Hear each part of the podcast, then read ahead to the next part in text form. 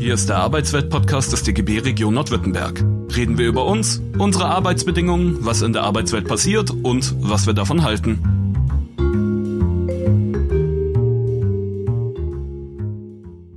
Hallo und herzlich willkommen heute zur digitalen Vernissage unserer Ausstellung Engels Argumente 200 Jahre Friedrich Engels. Leider kann die Vernissage ja nicht im Gewerkschaftshaus selber stattfinden, wie das sonst üblich ist bei unseren Ausstellungen. Deswegen muss sie eben heute bei mir im Homeoffice stattfinden und bei euch, wo auch immer ihr gerade diesen Podcast anhört. Da gibt's ja diverse Möglichkeiten. Von daher begrüße ich euch beim Spaziergang, ebenfalls im Homeoffice oder wo ihr gerade auch immer seid. Es soll heute in dieser Vernissage nicht darum gehen, im Einzelnen die Tafeln vorzustellen, wie sie im Gewerkschaftshaus hängen. Das aus zwei Gründen. Einerseits hoffen wir natürlich trotz Corona darauf, dass viele Leute ins Gewerkschaftshaus kommen und sich die Ausstellung anschauen. Das ist gut möglich. Verteilt über die normalen Öffnungszeiten muss es da kein Gedränge geben. Und die andere Seite, wieso wir heute nicht die Tafeln im Einzelnen besprechen, ist, weil das bereits zumindest mit vielen Tafeln passiert ist in unserem Podcast 200 Jahre Friedrich Engels, der vor wenigen Wochen auf unserem Podcast online gegangen ist. Einfach etwas zurückscrollen, 200 Jahre Friedrich Engels, dann findet ihr ihn schnell. Da wird nochmal sehr minutiös, sehr genau entlang der Tafeln gegangen und da könnt ihr euch einiges anhören. Heute wollen wir eher im Vogelflug über die Ausstellung gehen und schauen, was wir interessant fanden an Engels und warum wir die Ausstellung gemacht haben. Hier sei nochmal darauf verwiesen, was das Prinzip der Ausstellung ist. Das Prinzip ist diskutiert mit.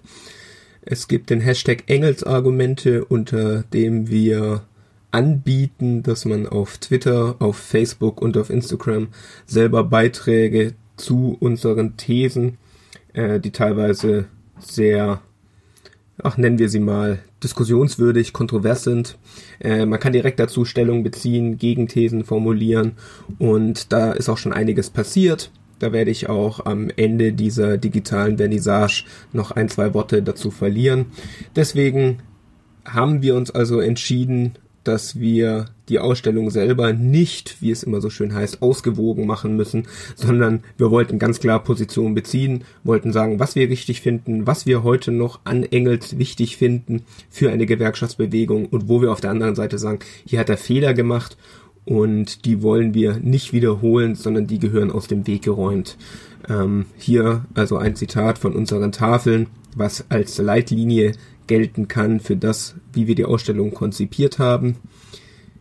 Sie folgt zwei Gedanken, was noch heute von Engels zu lernen ist und auch was von Engels besser nicht zu übernehmen ist.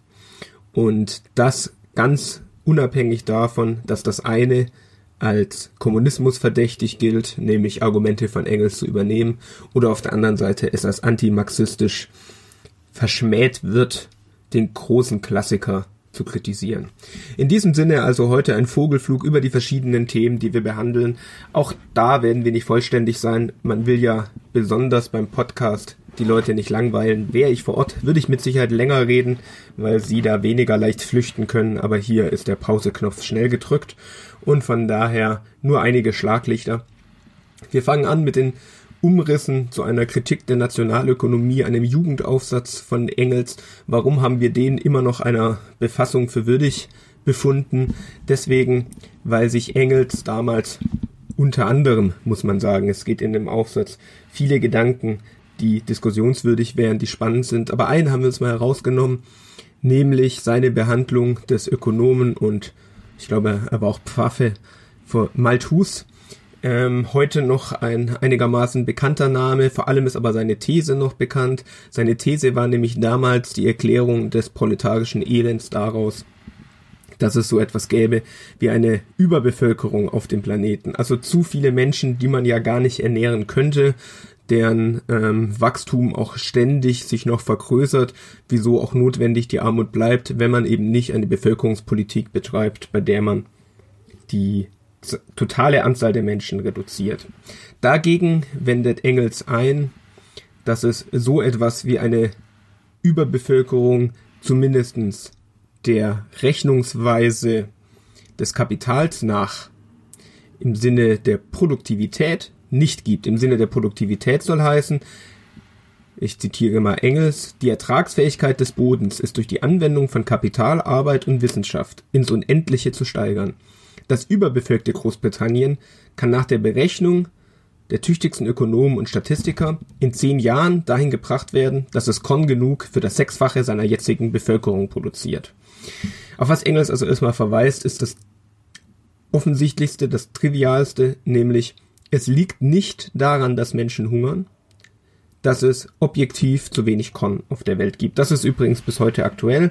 Diejenigen, die noch bis heute von einer Überbevölkerung des Planeten reden, äh, wissen eigentlich zumeist gleichzeitig, dass genügend Lebensmittel hergestellt werden, um die Welt zwei, dreimal zu ernähren.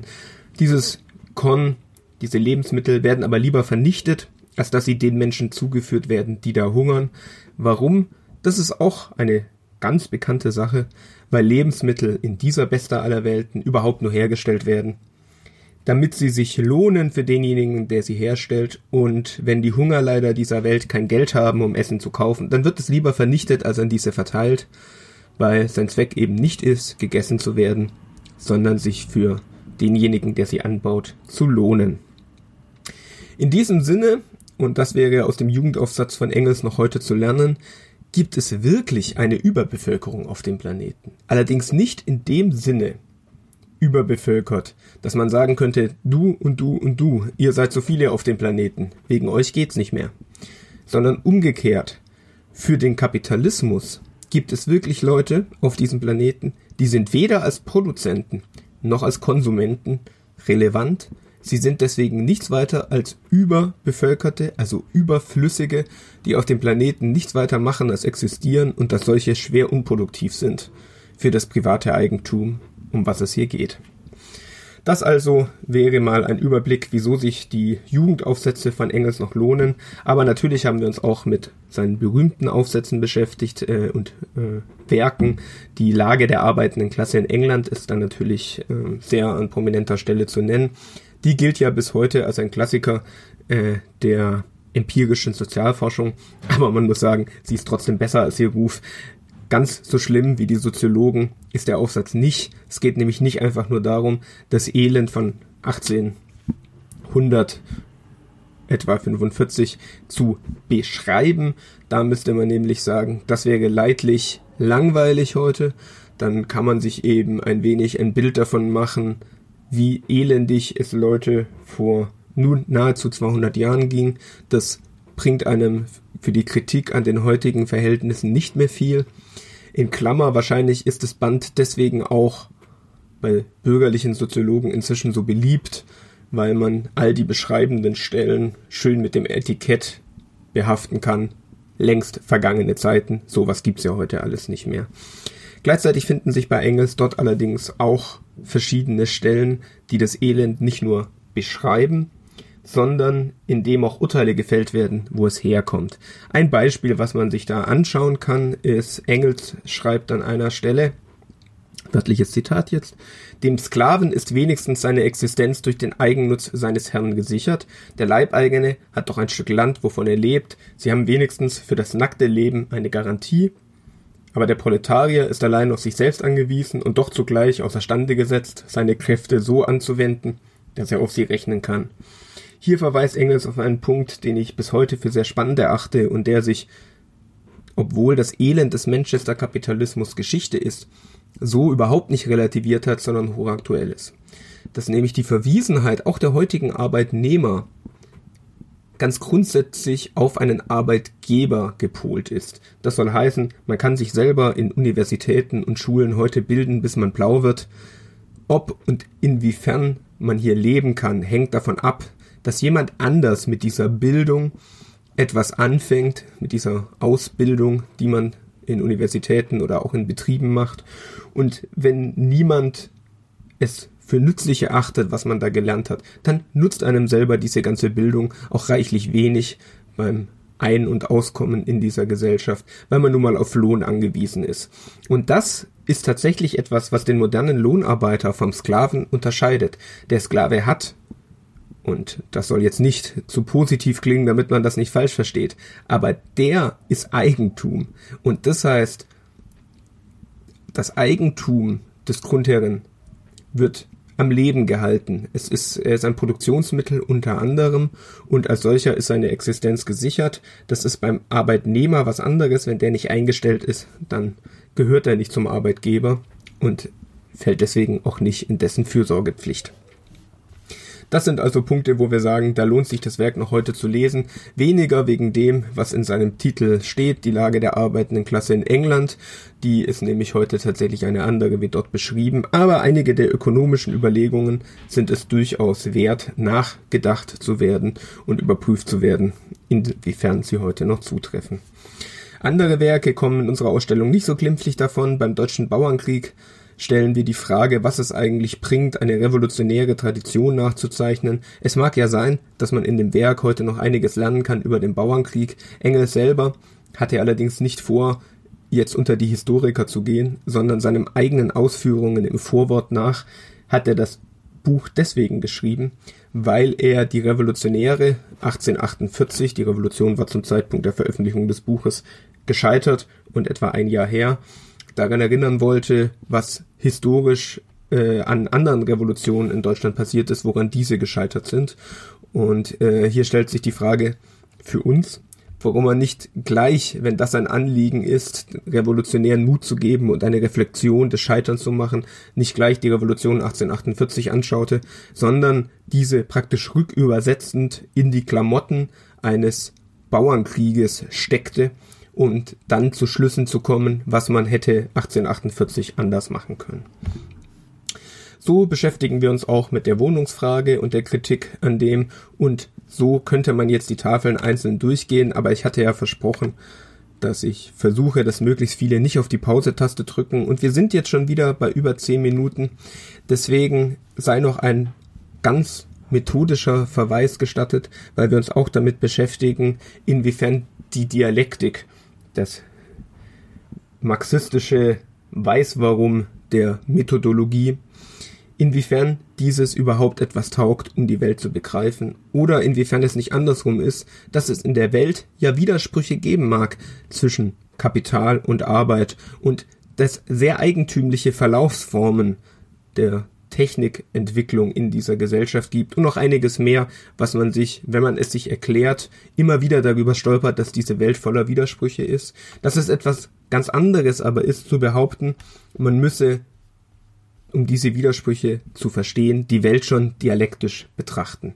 Wir hoffen, dass wir diese Debatte, auf die ich jetzt gar nicht eingehen will, sondern die ich nur mal skizzieren will, um was es uns geht. Wir hoffen, dass wir sie in einer Form geführt haben, dass auch Kolleginnen und Kollegen, die sich damit bisher nicht beschäftigt haben, einzelne Argumente mitnehmen können, ein wenig ein Verständnis dafür entwickeln können, was hier diskutiert wird, warum das Generationen an Gewerkschafterinnen und Gewerkschaftern beschäftigt hat, diese Fragen.